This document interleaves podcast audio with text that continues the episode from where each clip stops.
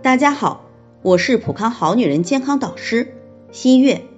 今天是三月五号，是二十四节气里的惊蛰。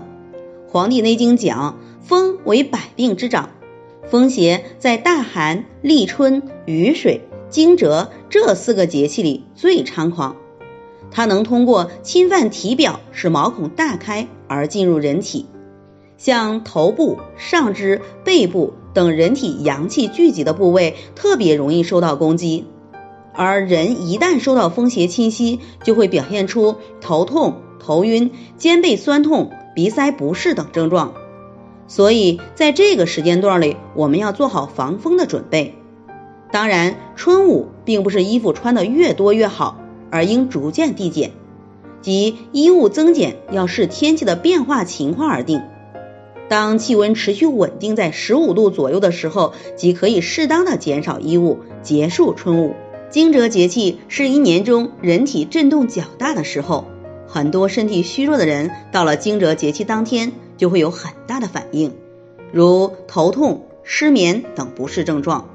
人体的能量在一年中遵循春生、夏长、秋收、冬藏的规律，一年之计在于春，惊蛰时节阳气生发。如果这个时候把身体调理好，那么一年都会比较有活力。因此，在惊蛰节气一定要生发起来，运动配合适当的养生，让身体活跃起来，否则一年都会困乏无力的。相反，如果生发太过，也会造成肝木克脾土，肝木反五肺金，于是容易出现脾虚、痰湿、咳嗽等问题。所以，惊蛰养生还应健脾。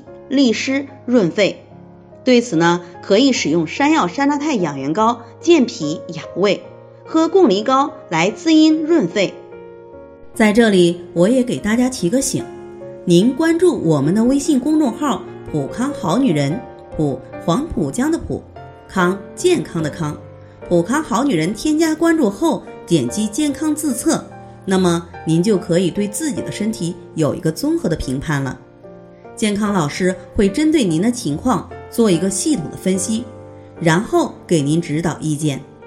这个机会还是蛮好的，希望大家能够珍惜。今天的分享就到这里，我们明天再见。